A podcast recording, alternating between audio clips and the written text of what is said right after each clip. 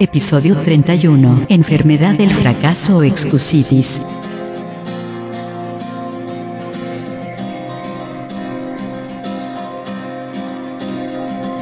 Bienvenidos al podcast Mindful Coaching sin Límites. Un espacio creado por Omar Jiménez Palma, coach ontológico, transformacional, escritor, conferencista y facilitador especializado en bienestar y superación personal.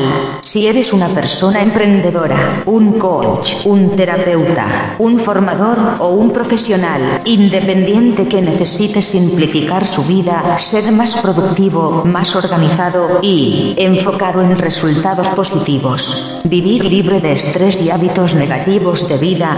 Aquí podrás encontrar tu lugar. En este capítulo voy a hablarte de cómo evitar la enfermedad del fracaso o también llamada excusitis. Las personas desafortunadas sufren de una enfermedad del pensamiento que va aletargando la mente y que se llama excusitis.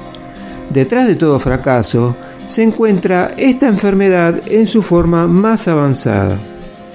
La excusitis explica la diferencia entre la persona que está más centrada y aquellos que apenas se sostienen en la situación que viven. Entre más exitoso es alguien, menos se inclina a dar excusas porque está más enfocado en su propósito y en su visión clara, que no le permiten distracciones o pérdidas de tiempo en cosas o situaciones superfluas. Podría decirte que en este caso la excusity funciona como un distractor, como una forma muy simple y compleja a la vez de evitación. Sé, por mi parte, que los seres humanos en determinadas circunstancias acostumbran postergar las cosas. Todo lo dejan para después o para mañana. Aquí tenemos un ejemplo práctico de excusitis en acción.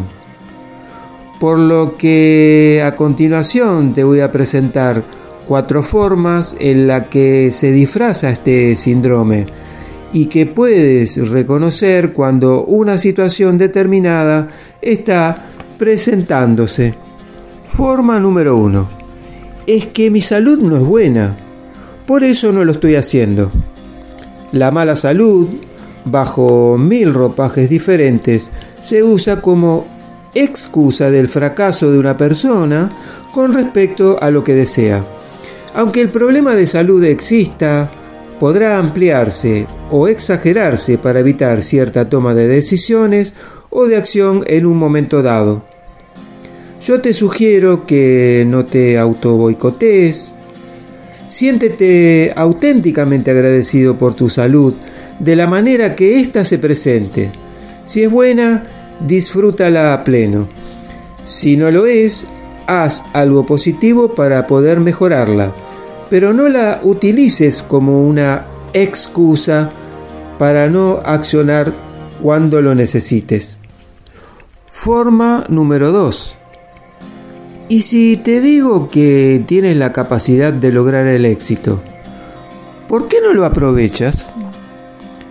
La excusitis de inteligencia o el yo no tengo la capacidad es algo muy común es tan común que un 95% de la gente que nos rodea la presente en diferentes grados o formas.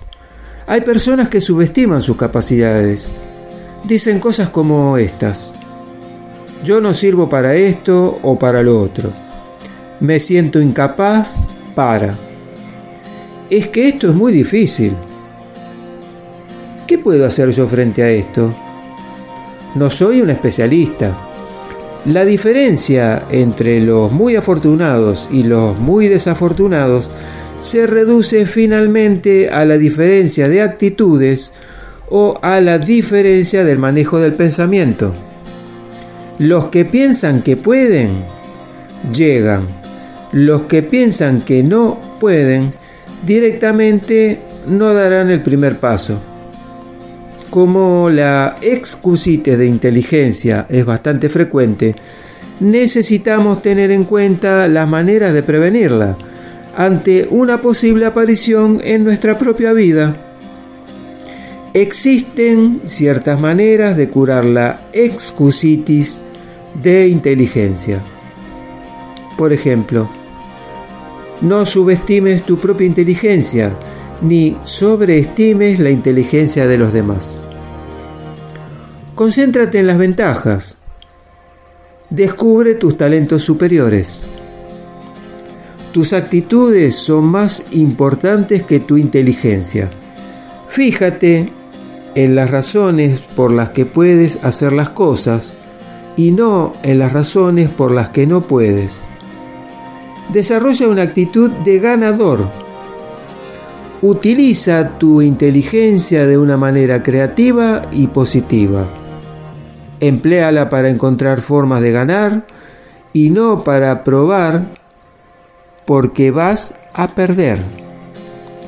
Recuerda que la habilidad para pensar es mucho más valiosa que la habilidad para memorizar datos. Usa tu mente para crear y desarrollar ideas para encontrar nuevas y mejores formas de hacer las cosas. Forma número 3. No funciona. Soy demasiado viejo o soy demasiado vieja o demasiado joven. La excusitis de la edad es un mal del fracaso. Trata de hacer lo posible para derrotarla negándote a permitir que ésta te derrote a ti. Te sugiero los siguientes remedios para contrarrestar la excusitis de la edad. 1. Mira tu edad actual de manera positiva. Cuenta lo que harás, no lo que no has podido hacer. 2.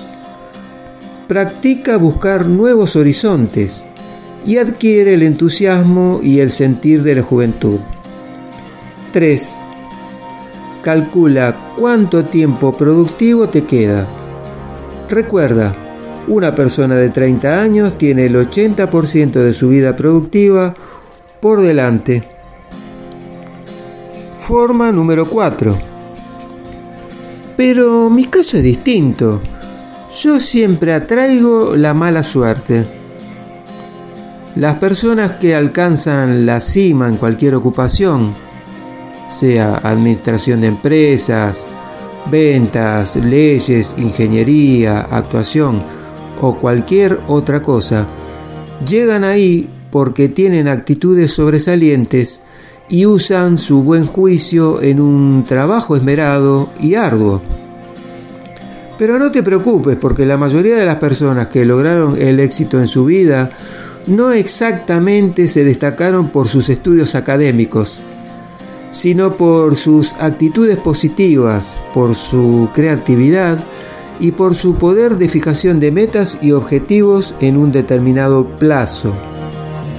No es cuestión de suerte, es cuestión de actuar con inteligencia, de estar en la situación correcta, en el momento correcto, con las personas correctas y en los tiempos correctos.